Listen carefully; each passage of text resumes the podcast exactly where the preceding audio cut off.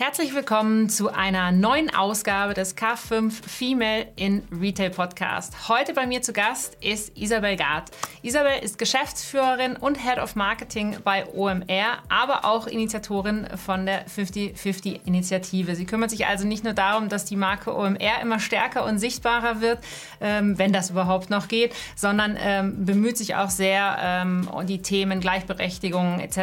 einfach präsent zu halten und in immer im, ja, im Fokus zu halten. Ähm, sie hostet den Podcast 50-50 und äh, gemeinsam mit ihrer Kollegin Kira Schubert ähm, treibt sie eben das Thema Chancengerechtigkeit voran. Liebe Isabel, schön, dass du da bist.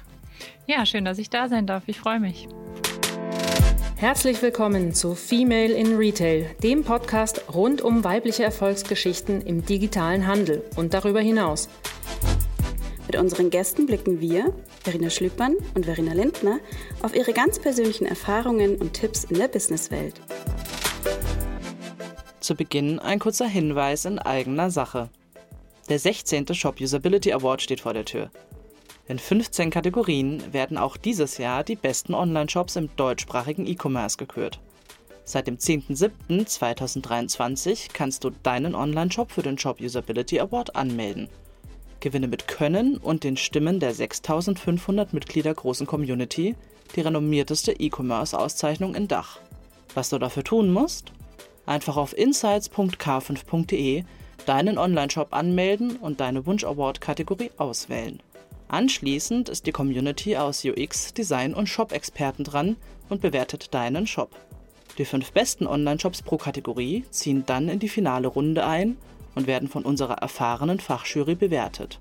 Am 9.11.2023 folgt dann die große Gala in München und ihr erfahrt, ob ihr die begehrte Trophäe mit nach Hause nehmt. Alle Infos findest du auch nochmal in den Shownotes der Folge. Wir freuen uns auf deine Teilnahme. Jetzt habe ich ja schon ein bisschen was über dich verraten, was du tust, aber ich würde mich freuen, wenn du uns einfach noch mal ganz kurz um deine, äh, auf deine Reise mitnimmst. Du bist ja schon eine Weile länger bei der OMR. Äh, ja, das stimmt. Ähm, mein Weg zusammen mit Philipp hat 2014 begonnen. Da habe ich bei Metrigo als Werkstudentin angefangen. Das ist die Firma, die Philipp, Christian und Tobi vor OMR gegründet haben. Und ja, ich habe an der Hamburg Media School studiert, wo auch Philipp und Christian studiert haben und bin so mit den beiden in Kontakt gekommen. Habe dann bei OMR den ersten Report zu Instagram Marketing geschrieben und dann war aber mein Studium zu Ende. Dann habe ich noch mal zwei Jahre was anderes gemacht und war in der M&A-Welt tätig und bin dann 2017 zurückgekommen und habe hier bei OMR das Tech- und Marketing-Team aufgebaut und bin seitdem wieder voll dabei. Ja, das ist jetzt auch schon, schon wieder eine Weile. Was genau machst du jetzt bei der OMR? Ich verantworte das Marketing, äh, das zentrale Marketing. Wir haben ja Marketeers in allen Abteilungen von uns, also bei OMR Education, bei Reviews, bei Jobs, hm, bei den Podstars aber auch mein Team, das mit 20 Leuten sich um die übergeordneten Themen bei OMR kümmert, also sowas wie das Festival, die Digital Masterclasses, wenn wir Dokus bewerben, wenn wir sowas haben wie den Podcast, den wir kürzlich gelauncht haben, OMR Rabbit Hole, wo es zum Beispiel um die Samba-Geschichte geht, also all diese Produkte, die zentral bei OMR stattfinden und nicht in diesen einzelnen Abteilungen. Und ja, darüber hinaus bin ich ähm, Teil der Geschäftsführung. Da kümmere ich mich gerade um sehr viele strukturelle und prozessuale Themen. Wie es wahrscheinlich die meisten mitbekommen haben, sind wir in den letzten Jahren ganz schön gewachsen. Das bringt natürlich auch ein paar Wachstumsschmerzen mit sich. Und das sind so die Themen, die ich gerade ähm, ja, zusammen mit in der Geschäftsführung, aber auch federführend ähm, damit angehe. Und dann, du hast es auch schon gesagt, bin ich Initiatorin von 50-50. Das ist eine Initiative rund um Gendergleichberechtigung, die wir 2019, Anfang 2019 ins Leben gerufen haben. Die hat sich dann durch Corona nochmal ein bisschen verändert. Das war am Anfang nur ein kleines Event auf dem OMR 19 Festival. In der Corona-Zeit haben wir dann noch Podcasts, ähm, Content-Formate und so weiter darum geschaffen. Und da schauen wir halt, dass wir unsere Community mit auf eine Reise in eine gerechtere Zukunft nehmen. Und kreieren da alles Mögliche an Content und unseren Podcast und haben da auch unsere Stage auf dem Festival. Ja, das hört sich eigentlich ein Job für drei, äh, an für einen Job für drei Personen. und äh, wenn, man, wenn man von außen äh, mitbekommt, ähm, was ihr alles vorantreibt, das ist ja wirklich unglaublich. Wir als K5, wir haben ja ungefähr eine, die gleiche Zeitreise vom, äh, vom, vom, ja. von den Jahren und wir gucken natürlich auch immer ganz gespannt und, und fast schon ein wenig neidisch, was ihr alles auf die Beine stellt. Ähm, und äh, vor allen Dingen aber auch bewundernswert. Ich habe auch äh, das äh, kürzlich auch in einem anderen Podcast erwähnt. Für mich einer der ähm, ja, bemerkenswerten Marketingmenschen ist eigentlich der Philipp. Ähm, äh, jetzt auch wenn er nicht jetzt an sich der, der, der klassische Marketier ist, sondern halt dieses Übergreifende. Aber das, was, was ihr da geschaffen habt, äh, gemeinsam, ist, ist ja schon enorm. Ähm, wenn wir uns das jetzt anschauen, du sagst ja OMR und ähm, ähm, dann kommt ja irgendwann dieses Thema Gleichberechtigung natürlich auch vor allem wahrscheinlich auch über die Bühnen oder über diese ganzen Themen Podcast immer mehr auf. Ähm, äh, ist die Frauenquote hoch genug? Ähm, haben, wir, haben wir alles vertreten?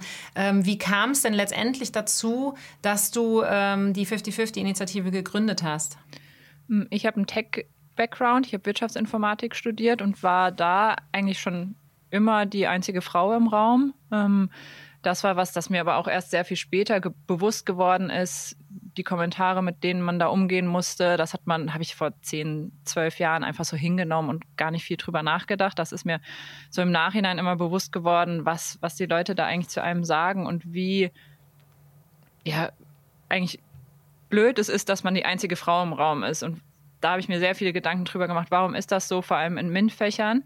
Und dann, als ich zu OMR gekommen bin, mm, ist auch natürlich relativ schnell klar geworden, du hast es schon angesprochen, 2018 war das noch was ganz anderes, standen eigentlich fast nur Männer auf den Bühnen und waren auch fast nur Männer in den Podcasts. Und da habe ich lange überlegt, wie kann man das ändern und warum ist das überhaupt so? Warum stellen sich keine Frauen auf die Bühnen? Warum sind keine Frauen in unserem OMR-Podcast? Da hat sich zum Glück bis heute sehr viel getan. Die letzten zwei Jahre waren wir nahezu 50-50 auf den Bühnen. In den Podcasts ist ähm, noch ein bisschen Nachholbedarf. Aber das ist scheinbar auch dem Thema geschuldet. Ähm, das ist natürlich immer eine blöde Ausrede, aber ja, wenn man in die großen Konzerne schaut, dann sind meistens leider einfach Männer ähm, in, in den Führungspositionen und was heißt leider, aber es sind einfach wenig, leider weniger Frauen. Und ja, daraus ist die Initiative entstanden, weil wir gesagt haben, wir wollen es hinbekommen, dass wir auf den Bühnen 50-50 haben, dass wir das insgesamt auch in den Führungsetagen vorantreiben. Wir bei OMR sind auch noch nicht bei 50-50, wenn man zum Beispiel unsere Head-Off-Ebene anschaut. Und mit dem Thema wollen wir das Bewusstsein einfach stärken. Und als wir das Thema angefangen haben, haben wir auch selbst gesagt, wir sind da absolut keine Expertin. Wir wollen mit unserer Community auf die Reise gehen. Jetzt machen wir das natürlich schon vier Jahre. Man wird dann automatisch äh, zur Expertin, weil man sich sehr viel mit dem Thema auseinandersetzt und auch mit sehr vielen unterschiedlichen Leuten spricht. Und dadurch hat sich auch bei OMR ganz schön was getan und vor allem sehr viel in den Köpfen. Und das ähm, ist für mich auf jeden Fall das, was mich auch noch weiter anspornt, weil ich merke, dass ähm, die ganzen KollegInnen, die neue Leute einstellen, viel mehr hinterfragen, ist das die richtige Person? Muss es in einem männlichen Team jetzt noch ein Mann sein oder in einem weiblichen Team noch eine Frau? Und die kommen dann auch manchmal zu mir und sagen, Isa, ähm, wir haben jetzt keine Frau gefunden, meinst du, es ist okay, dass wir einen Mann einstellen? Und da merke ich dann immer, ähm, dass das Thema auf jeden Fall fruchtet. Ja. ja, es ist total spannend, was du sagst. Ich kann das wirklich, äh, hätten meine Worte sein können, weil bei uns ist es ja, also unter anderem dieser Female Retail Podcast und äh, äh, unsere Female Retail Initiative, die natürlich jetzt auch ein bisschen kleiner ist als eure, aber äh, aus den gleichen Beweggründen entstanden. Dass, äh, ich meine, ich bin jetzt bei der K5 mittlerweile seit fast zehn Jahren und wir hatten auch immer dieses Thema, es ist hat sich jetzt keiner äh, geweigert, Frauen auf die Bühne zu bringen, aber es gab sie einfach nicht. Also es sind einfach, wir haben gesagt, ähm, wo sind sie denn, die Frauen? Und wir würden ja gerne, aber hatten wirklich Schwierigkeiten am Anfang ähm, auch auf die Bühnen die, die Frauen zu bringen. Entweder sie wollten selbst nicht, weil sie gesagt haben, ah, ich weiß gar nicht, was ich so genau erzählen kann und ob das reicht, ob das spannend genug ist. Oder eben, wie du sagst, dass halt einfach in den Führungsriegen einfach noch ähm, weniger Frauen, deutlich weniger Frauen vertreten sind. Und war für mich dann damals auch auch genau der gleiche Grund und gesagt, okay, lass doch mal einen anderen Ansatzpunkt machen. Und ich muss auch sagen, äh, kann ich auch nur unterstreichen, war bei uns genauso. Also seitdem wir das vorantreiben und dieses Netzwerk auch vergrößern, haben wir auch mittlerweile immer mehr, ähm, äh, immer mehr Frauen auf der Bühne. Äh, was mich interessieren würde noch jetzt aus deinen Erfahrungen, weil du es auch gesagt hast, diese die Frage, warum ist es dann eigentlich noch so? Denn wir müssen uns als Veranstalter ja auch ganz schnell rechtfertigen, warum es nicht so ist. Ich für mich habe schon eine gewisse Erklärung, ähm, aber was ist denn deine Erklärung, dass es dann doch einfach immer noch nicht richtig 50-50 ist in den, in den, in den, auf den verschiedenen Medien? Ähm, eigentlich habe ich dafür jetzt, du hast gerade gesagt, es gibt die Frauen teilweise nicht. Ähm, meine Aussage dazu ist, es gibt die Frauen, man muss nur sehr viel mehr in Arbeit investieren. Und es kommt ja auch oft die Antwort von Frauen dann, ich weiß gar nicht, was ich erzählen soll. Und man muss dann mehr Arbeit darin investieren, zu besprechen, was könnte dein Thema sein, womit fühlst du dich unwohl, warum willst du nicht vor so einem großen Publikum sprechen. Mm, ich glaube, das ist eher die Herausforderung, weil ich glaube, oder bin fest davon überzeugt und weiß auch, dass es in den meisten Bereichen fast allen Bereichen Frauen gibt, die diese Themen repräsentieren und die auch auf Bühnen stehen könnten. Aber die Hürde ist scheinbar für Frauen höher, sich vor so ein großes Publikum zu stellen. Und bei uns sind das halt auch meistens einfach mindestens 1000 Leute, eher 5000 Leute, vor denen man dann spricht. Und da kann ich natürlich auch verstehen, dass das way out of the comfort zone bei den meisten ist. Ähm, Wäre es für mich auch. Und ähm, da muss man halt mehr Gespräche führen, wie können wir dieses Ereignis für dich so gut wie möglich gestalten. Ähm, wenn du zum Beispiel nicht sicher mit einer Keynote bist, dann lass uns ein Interview führen, weil da kann man natürlich dann nochmal viel einfacher auf Themen eingehen, die ähm, man so aus dem FF erzählen kann. Man muss sich nicht alleine auf diese große Bühne stellen. Und deswegen lasse ich die Ausrede, es gibt diese, es gibt keine Frauen eigentlich nicht mehr gelten. Mhm. Aber ja, es gibt natürlich ähm, oder beziehungsweise wir waren so bei 45, 55 ähm, Prozent, 55 Prozent Männer auf den Bühnen. Und das ist natürlich auch dem geschuldet, dass wenn man dann auch DAX-Vorstände und so weiter auf den Bühnen haben möchte, dass das einfach dann leider doch mehr Männer sind. Ja, genau. Und das wäre jetzt im Prinzip also äh, ein Teil auch meiner Erklärung oder meiner Erkenntnis, dass wenn du halt ähm, sehr High-Level auf die Bühne in Anführungszeichen nur holst, ähm, weil das die Menschen sind, die dann auch über die Strategie und so weiter sprechen können und auch dürfen. Ja, das ist ja auch nochmal ja. in größeren Unternehmen, wer darf überhaupt was erzählen, dass du dann eben letztendlich gar keine Wahl hast. Also entweder du nimmst dieses Unternehmen dann gar nicht oder du musst dich für den Mann entscheiden.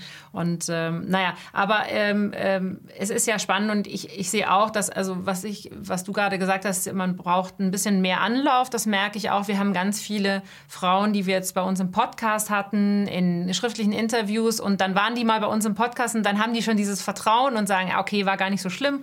Und im Endeffekt muss ich doch auf der Bühne nur das Gleiche erzählen. Und äh, da hatten wir jetzt schon einige Fälle Fälle und äh, das war dann auch super erfolgreich und die waren total happy, äh, dass sie das dann letztendlich auch gemacht haben, auf die, auf die große ja. Bühne zu gehen. Also das ist ganz spannend. Ähm, auf der anderen Seite frage ich mich manchmal immer so, ist es denn, also brauchen wir wirklich diese Initiativen noch oder wann kommen wir an den Punkt, dass das eigentlich selbstverständlich ist, dass es sich ausgleicht?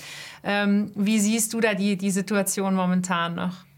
Mm, ich glaube, es ist leider noch nicht selbstverständlich, dass es sich ausgleicht, weil gerade wenn man so auf LinkedIn guckt und die Diskussionen, die unter manchen Posts geführt werden, da habe ich das Gefühl, wir bewegen uns noch ganz schön doll in unserer Bubble. Und da haben wir zwar das Gefühl, wir sind bei 50-50 und es gleicht sich aus und es ähm, haben alle verstanden.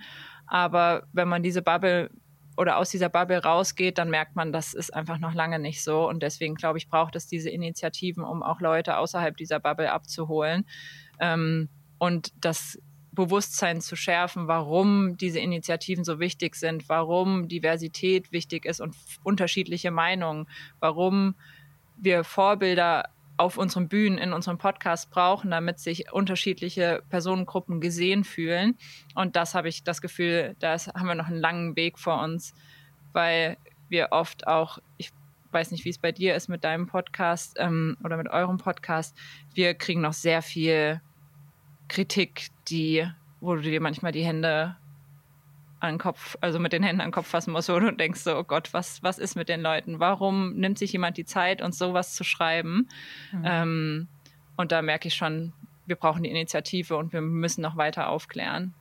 Ja, ja, also auch als Veranstalter natürlich. Äh, also ich äh, letztens, äh, als wir bei euch waren in, äh, ähm, in, in Hamburg und äh, dann hatten wir kurz Philipp getroffen und dann sagt er auch, ja, je größer die Veranstaltung, umso mehr musst du dir auch äh, Dinge anhören ähm, die nicht so schön sind, ähm, mhm. wo Leute äh, geradezu in, in, in Hater-Modus verfallen und äh, Dinge, die du meinst und versuchst schon wirklich gut zu machen, ähm, die werden dann nochmal richtig drauf. Da haben wir ähnliche Erfahrungen auch gemacht jetzt. Ähm, man hinterfragt sich dann natürlich selber, sagen wir mal, okay, haben wir es wirklich nicht gut genug gemacht oder ist das auch der Zeitgeist, ja, dass gerade einfach auch ähm, viel oder schnell gehatet wird, schnell irgendwie verurteilt wird, obwohl man vielleicht auch gar nicht die, die Hintergründe weiß. Es ist halt also, halt einfach über Social Media, ne? Ähm, du bist mhm. anonym, du kannst einfach mal raushauen. Ja. ja. ja. ja. und, und das ist immer so schade und das ist, äh, äh ist mir auch aufgefallen, äh, dass jetzt auch gerade, wenn so Bemühungen schon sind, wie ihr sie macht, wie wir sie macht, dass es dann doch noch Menschen gibt, die, die dann quasi diese Bemühungen noch schlecht reden ähm, wo du sagst, ja klar, es ist alles noch nicht perfekt und es ist alles noch nicht so super, aber, aber mach doch nicht die Bemühung, rede doch nicht die Bemühung schlecht, weil dann ja, sind ja. ja. Leute wie du und ich, die irgendwann sagen, pff, weißt du, irgendwann habe ich auch keine Lust mehr, ähm, wenn ich dafür nur irgendwie immer in Bayern würde man sagen, eine Watschen ins Gesicht kriege. Ja, man braucht ein dickes Fell, ähm, wenn man in der Feminismus-Bubble unterwegs ist. ja, definitiv. Ähm, ihr habt es ja jetzt auch auf der OMR noch mit einer separaten Bühne. Also ihr habt wirklich das 50-50 als wie so ein bisschen eigenes Festival im, im, im Festival.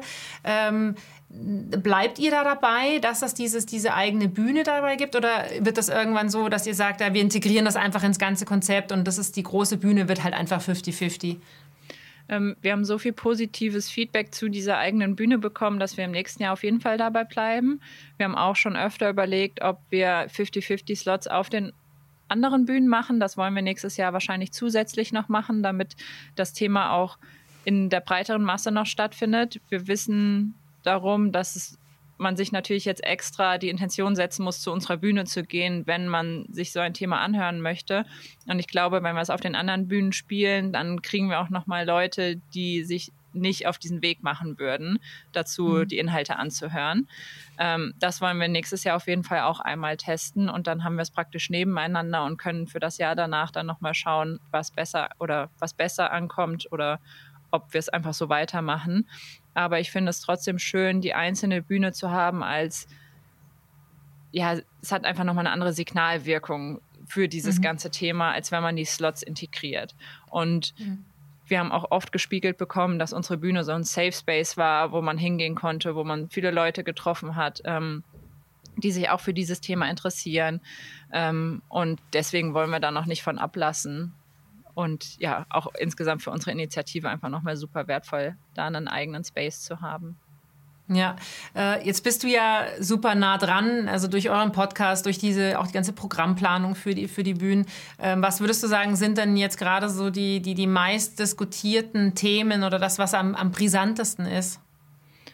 Ich glaube, ein Thema, um das niemand herumkam in den letzten Wochen, ist das Thema Elterngeld, Kindergrundsicherung. Mhm ähm, ja, wie kann man Familien stärken? Ähm, Gerade durch den Einschnitt im Elterngeld. Ich weiß, es trifft ähm, die privilegierte, ähm, pri privilegiertere Familien, aber ich finde, man hätte das auch so lassen können und woanders einsparen können, was nicht die Familienpolitik betrifft. Also ich finde diese Diskussion Kindergrundsicherung oder Elterngeld ähm, ich finde, das sollte kein Entweder-Oder sein. Dann ähm, soll lieber eine Milliarde weniger für das Militär ausgegeben werden. das ist so meine, meine Meinung.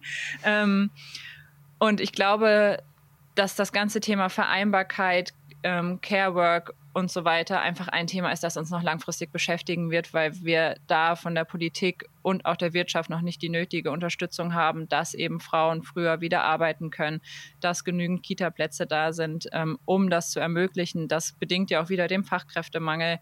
Ähm, das ist so eine Diskussion, die ich einfach erstmal die nächsten Jahre noch sehe, ähm, weil einfach zu wenig getan wird und ähm, ja, das Thema scheinbar bei der Politik auch nicht auf der Agenda sehr weit oben steht. Hm. Jetzt äh, bist du ja selbst quasi äh, gerade auch betroffen. Du bist ja äh, frisch, frisch, quasi noch frisch gebackene Mama und ähm, du bist äh, nach sechs Monaten wieder zurückgegangen genau, jetzt, ja. ja? Was ja auch, also in, für deutsche Verhältnisse ist es früh. Ja. das ist halt hier nicht üblich für an anderen Ländern, die sagen, wow, sechs Monate warst du zu Hause, das ist ja richtig Ganz lang. lang ich, bin ja. nach, ich, bin nach, ich war nach sechs Wochen wieder zurück im Job. Ja. Ähm, wie nimmst du denn diese, diese, also aus deiner eigenen Erfahrung jetzt, ist das was, wo du genau damit auch wieder schon wieder zu kämpfen hattest, dass andere einen gesagt haben, oh, bist du äh, so kurz nur bei deinem Kind oder, äh, ähm, oder die anderen gesagt haben, ja, kannst du überhaupt Vollzeit dann wieder zurück? Also wie, wie war das für dich? Ähm, so, so. Äh, es gab viele, die es cool fanden, auch cool fanden, dass mein Mann äh, so lange Elternzeit nimmt. Der nimmt acht Monate. Ähm, was man aber schon merkt, ist, Männer werden dafür gefeiert, dass sie acht Monate nehmen. Frauen werden dafür geblamed, dass sie nach sechs Monaten wieder zurückgehen. Es kamen schon viele Kommentare wie, wart's mal ab, ähm, wart mal ab, wenn die Hormone da sind, dann entscheidest du dich sicher nochmal um. Ähm, willst du dein Kind wirklich so früh zurücklassen? Und da denke ich mir immer so, ich lasse das Kind nicht zurück, ich lasse es bei seinem Vater. Ähm, was ich jetzt auch zwei Wochen bevor ich angefangen habe, viel gehört habe, war, kommt das Kind dann jetzt in die Kita, weil sich fast niemand vorstellen konnte, dass der Vater zu Hause bleibt. Also man merkt schon, dass noch sehr viel in diesen traditionellen Rollen, Rollenbildern gedacht wird und auch der Vater scheinbar keine primäre Erziehungsperson zu sein scheint in den Köpfen vieler. Ähm, das ist was, was mich dann zwischendurch schon so ein bisschen geärgert hat. Ähm, man merkt aber auch da, dass man sich halt hier einfach auch in einer Bubble bewegt, wo das ähm, ja gelernter ist. Und wenn man dann wieder, zum Beispiel, ich komme vom Dorf, wenn man da dann wieder mit Leuten spricht, die können das absolut nicht nachvollziehen, dass ähm, meine Karriere mir eben auch wichtig ist und dann wird immer Karriere versus Kind. Und ich finde, man kann auch sagen Karriere und Kind. Ich ähm, sehe mein Kind ja trotzdem vier, fünf Stunden am Tag und nicht nur eine und am Wochenende. Und ich finde es schade, dass es immer noch so ausschließen ist und kein Miteinander.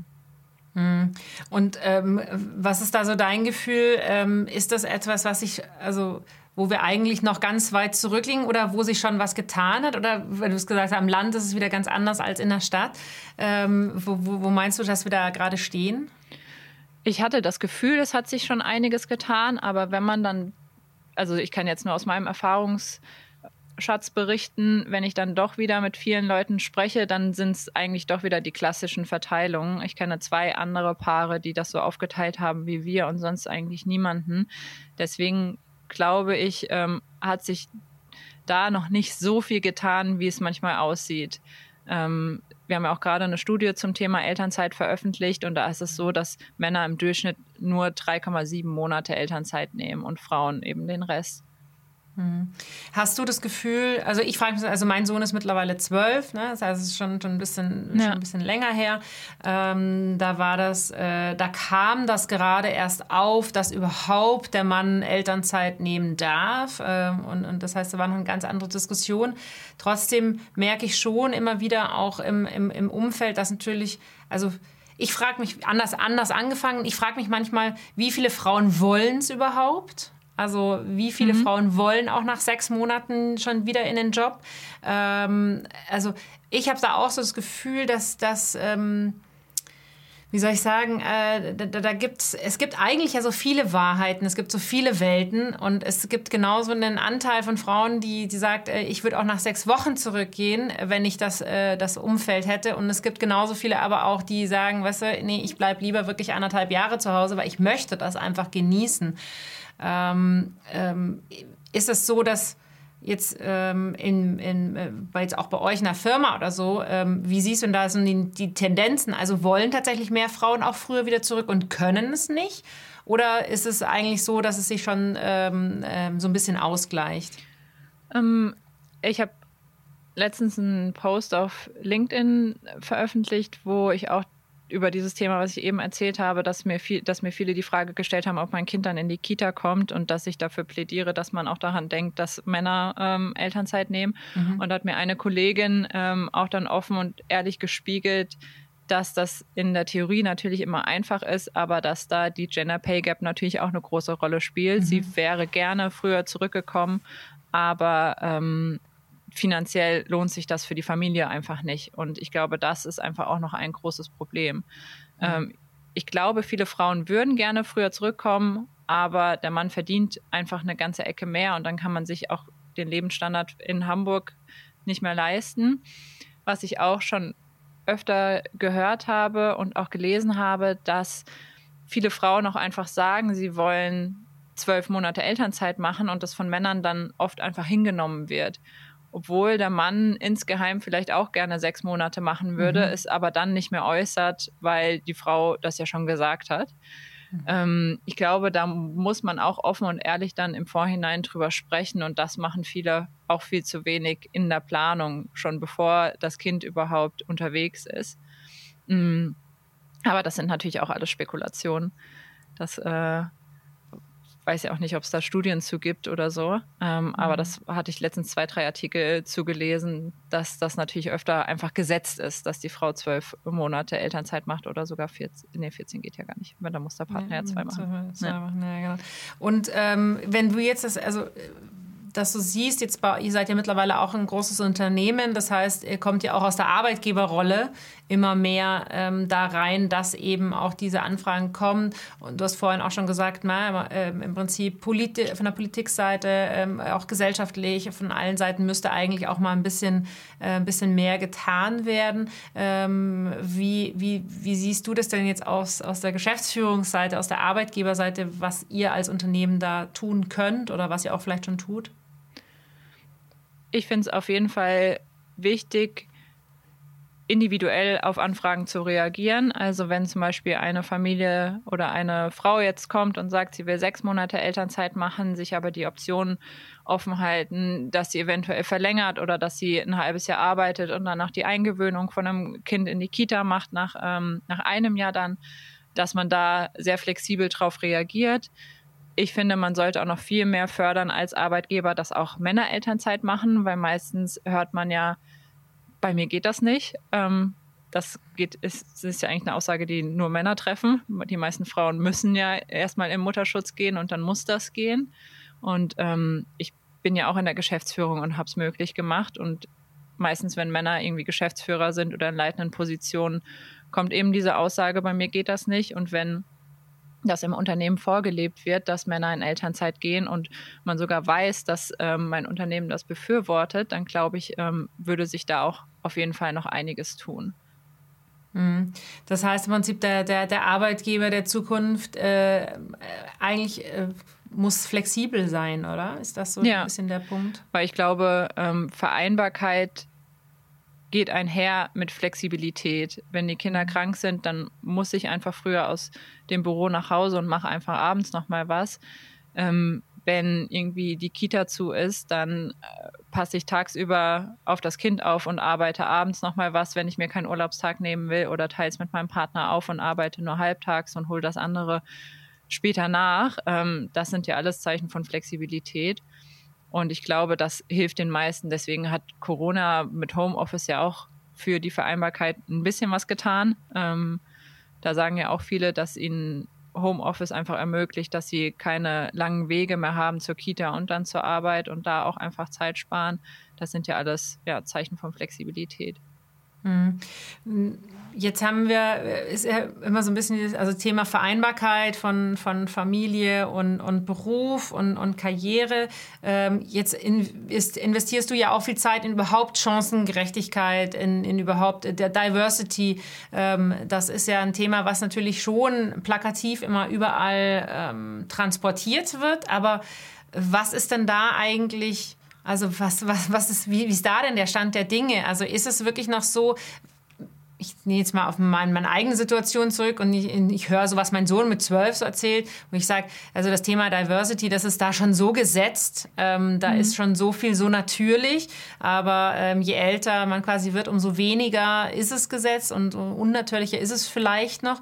Ähm, ähm, wie siehst du das da oder was hörst du da auch so in den ganzen Podcasts, die ihr führt?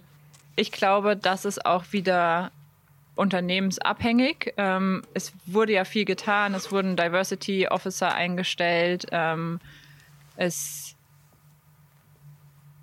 wird gegen Pinkwashing vorgegangen. Ich glaube, jedes Unternehmen, das einfach mal schnell eine Kampagne macht, um ähm, für in der, in der Pride Week für LGBTIQ Plus zu werben und zu sagen, wir stehen dafür, aber du siehst auf der Webseite einfach nur weiße alte Männer, ähm, um mal dieses Buzzword zu benutzen. Ähm, die stehen ja kurz vor dem vor, vor einem Shitstorm, das weiß man ja mhm. eigentlich auch inzwischen. Ähm, ich glaube, jedes Unternehmen weiß, dass sie etwas dafür tun müssen. Ob es wirklich gelebt wird in den meisten, ja, ist fragwürdig. Wir wir bei OMR ähm, haben jetzt schon einige Initiativen, wie wir für dieses Thema sensibilisieren, also sowas wie Unconscious Bias Workshops, wie stelle ich ein, wie führe ich Bewerbungsgespräche, wie ähm, mache ich ähm, ähm, genderneutrale, nee. Ich fange nochmal kurz an. Äh, wir bei OMR haben jetzt schon einige In Initiativen, sowas wie Unconscious Bias ähm, Workshops, ähm, sorry, ich habe gerade einen Hänger. Kein Problem. Sonst machen wir mit irgendwas anderem weiter. Ich habe es mir aufgeschrieben, wo was rausschneiden. Ähm, äh, sozusagen, lass mich kurz überlegen. das wäre einmal kurz, äh, wie wir den, äh, den Bogen nochmal gehen. Äh, sonst fangen wir nochmal anders an und sagen, ähm, jetzt sprechen wir viel über Vereinbarkeit von Familie und Beruf, wo es ja wieder sehr um das Thema Frauen und ähm, äh, eben Benachteiligung, mhm. Gender Gap und so weiter ähm, geht. Ähm, jetzt äh, gibt es ja aber nicht nur Frauen, sondern wir haben ja auch das Thema divers und äh, Diversity im, im, im, Gesamten. Das heißt also, wir, wir haben die Pride Week und so weiter. Da wird ja unheimlich viel plakativ gezeigt. Jeder, jeder macht sein LinkedIn-Profil anders. Aber wie, wie schätzt du ein, dass die tatsächliche Situation gerade ist? Ja, ich glaube, das ist auch wieder sehr unternehmensabhängig. Ähm, wir haben ja schon einige Shitstorms rund um Pinkwashing gesehen, rund um Kampagnen, die vermeintlich ähm, divers sein sollen oder ähm, vermeintlich für das Unternehmen werben, dass sie divers aufgestellt sind. Und dann gehst du auf die Webseite und siehst viele alte weiße Männer und äh, keine Diversität. Ich glaube, es gibt viele Unternehmen, die Vorreiter in die, bei diesen Themen sind, die ähm, sowas wie Unconscious Bias Workshops machen, die ähm, auf ihre Stellenausschreibungen achten, sodass da äh, nicht nur Männer sich angesprochen fühlen durch bestimmte Attribute, Adjektive und so weiter. Aber ja, das ist, glaube ich, sehr, sehr unternehmensabhängig. Ich glaube, dass jedes Unternehmen inzwischen weiß, dass das Thema wichtig ist. Deswegen entstehen ja auch so viele Pinkwashing-Versuche. Mhm. Aber ob es tatsächlich gelebt wird in den meisten, ähm, ja, würde ich auch in Frage stellen. Ja, wahrscheinlich ist das auch etwas, was einfach noch ähm, auch seine Zeit braucht. Ähm, ich meine, es ist noch nicht lange her, ähm, wo wir noch ganz andere Zeiten hatten. Ja. Ähm, wenn ich nur 20 Jahre zurückdenke, dann äh, da war das, waren das absolute Tabuthemen.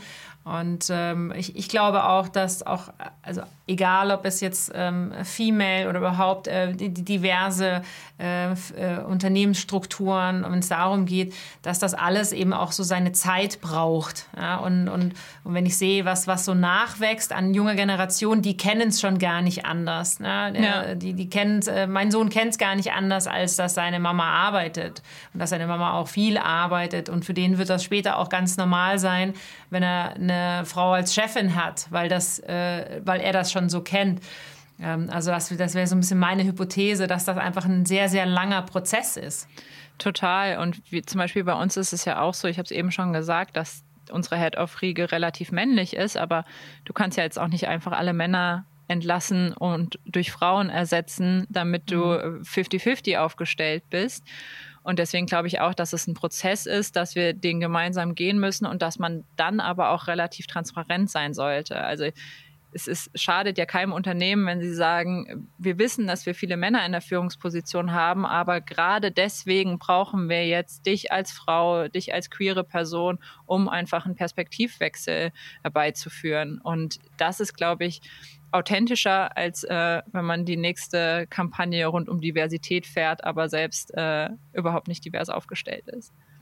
Ja, das finde ich eine schöne, äh, einen schönen Ansatzpunkt zu sagen. Das meinte ich euch auch vorhin. Ähm, dieser, dieser überhaupt die Ambition zu haben, etwas zu verändern, das ist ja der, der, der erste Schritt und äh, man ändert die Dinge nicht eben von, von einem Tag auf den anderen. Man ändert nicht von einem Tag auf den anderen, dass plötzlich 50-50 äh, auf der Bühne ist, aber wenn du damit startest, von Jahr zu Jahr wirst du besser. Und so ist es im Unternehmen ja auch wir haben jetzt wiederum zum Beispiel ein Unternehmen, wir sind jetzt ungefähr 20 Leute, wir haben fast nur Frauen. Ja, hat sich so ergeben. War jetzt nicht ja. äh, so, dass ich gesagt habe, ich stelle nur Frauen ein, aber es hat sich einfach irgendwie so gegeben.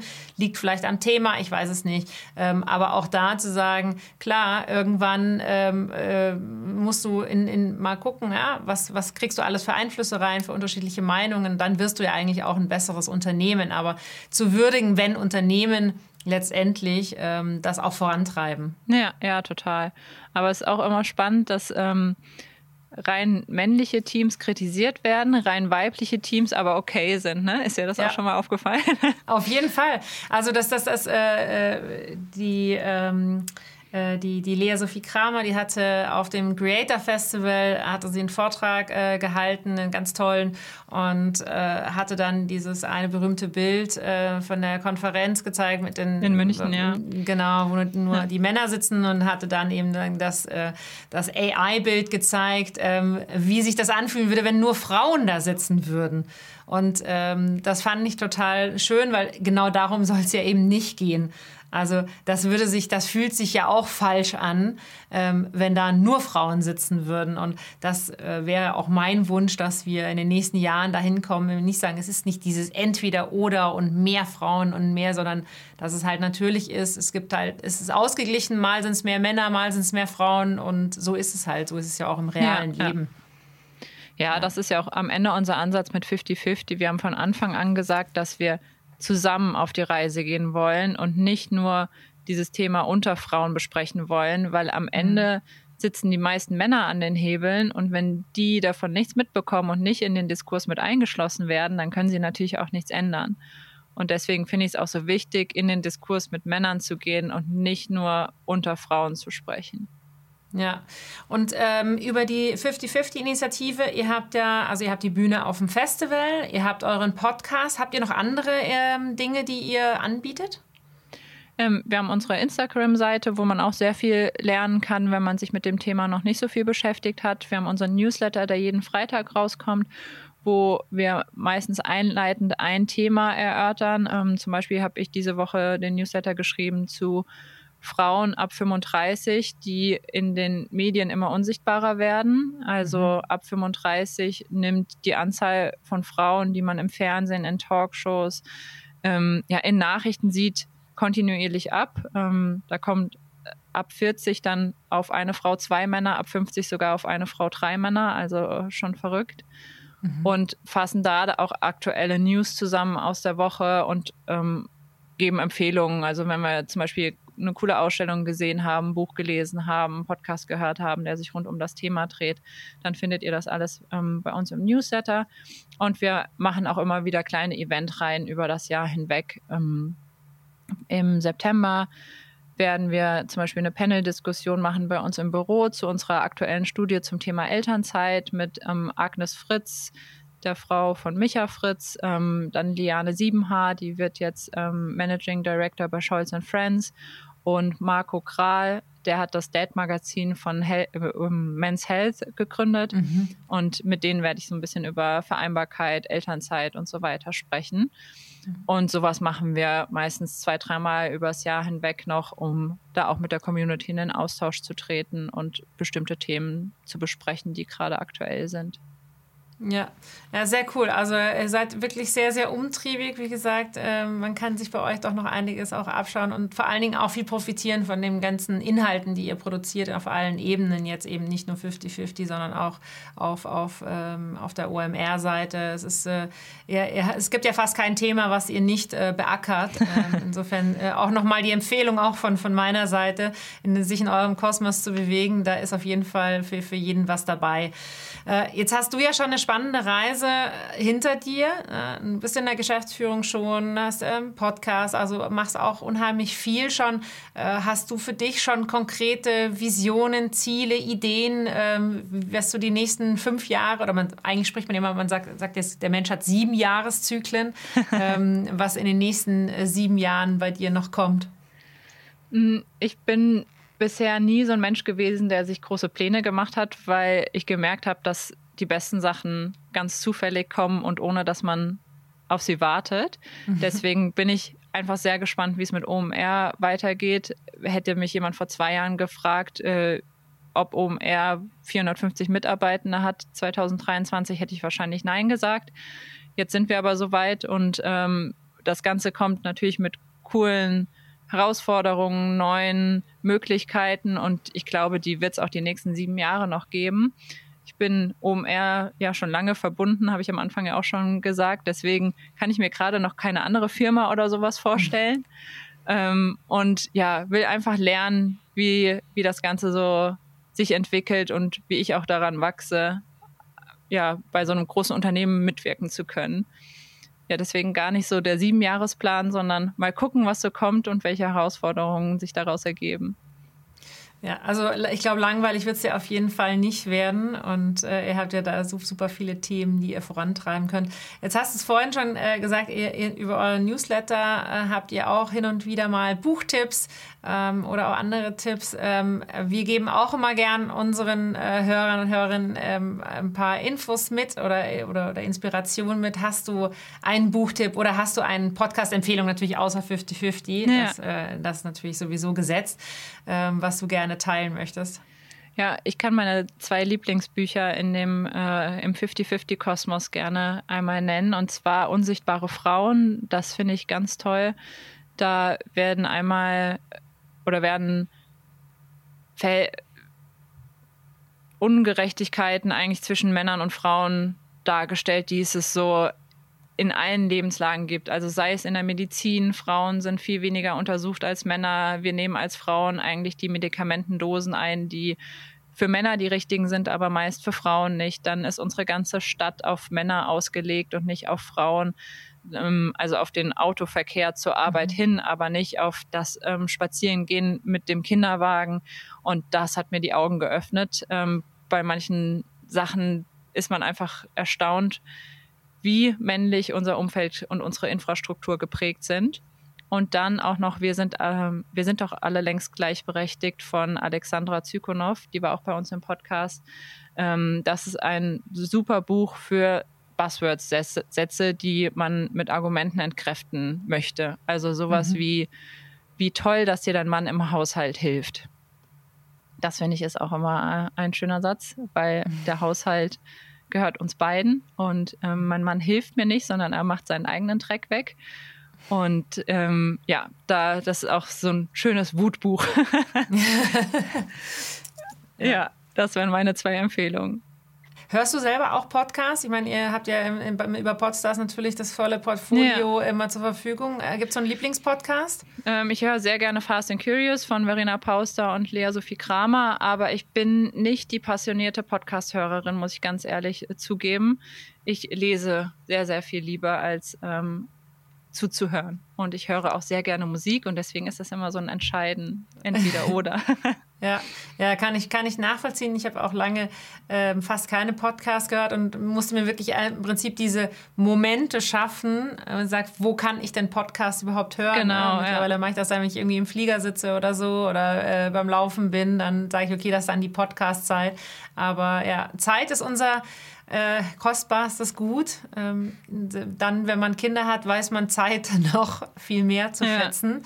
Ja. Äh, in diesem Sinne, äh, vielen Dank, äh, liebe Isabel, dass du deine Zeit uns gewidmet hast, weil du hast bestimmt auch äh, ganz schön viel auf der Platte und ähm, uns ein bisschen Einblick gegeben hast in, in die 50-50-Welt, aber auch in die OMR-Welt und äh, uns ein bisschen mitgenommen hast und auch für mich auch motiviert hast, sagen, einfach weiterzumachen und ähm, ja, einfach ein bisschen weiter dafür zu, zu kämpfen oder zu arbeiten, dass wir eben mehr Gleichberechtigung ähm, überall auf allen Ebenen haben. Ja, danke dir. Es hat sehr viel Spaß gebracht.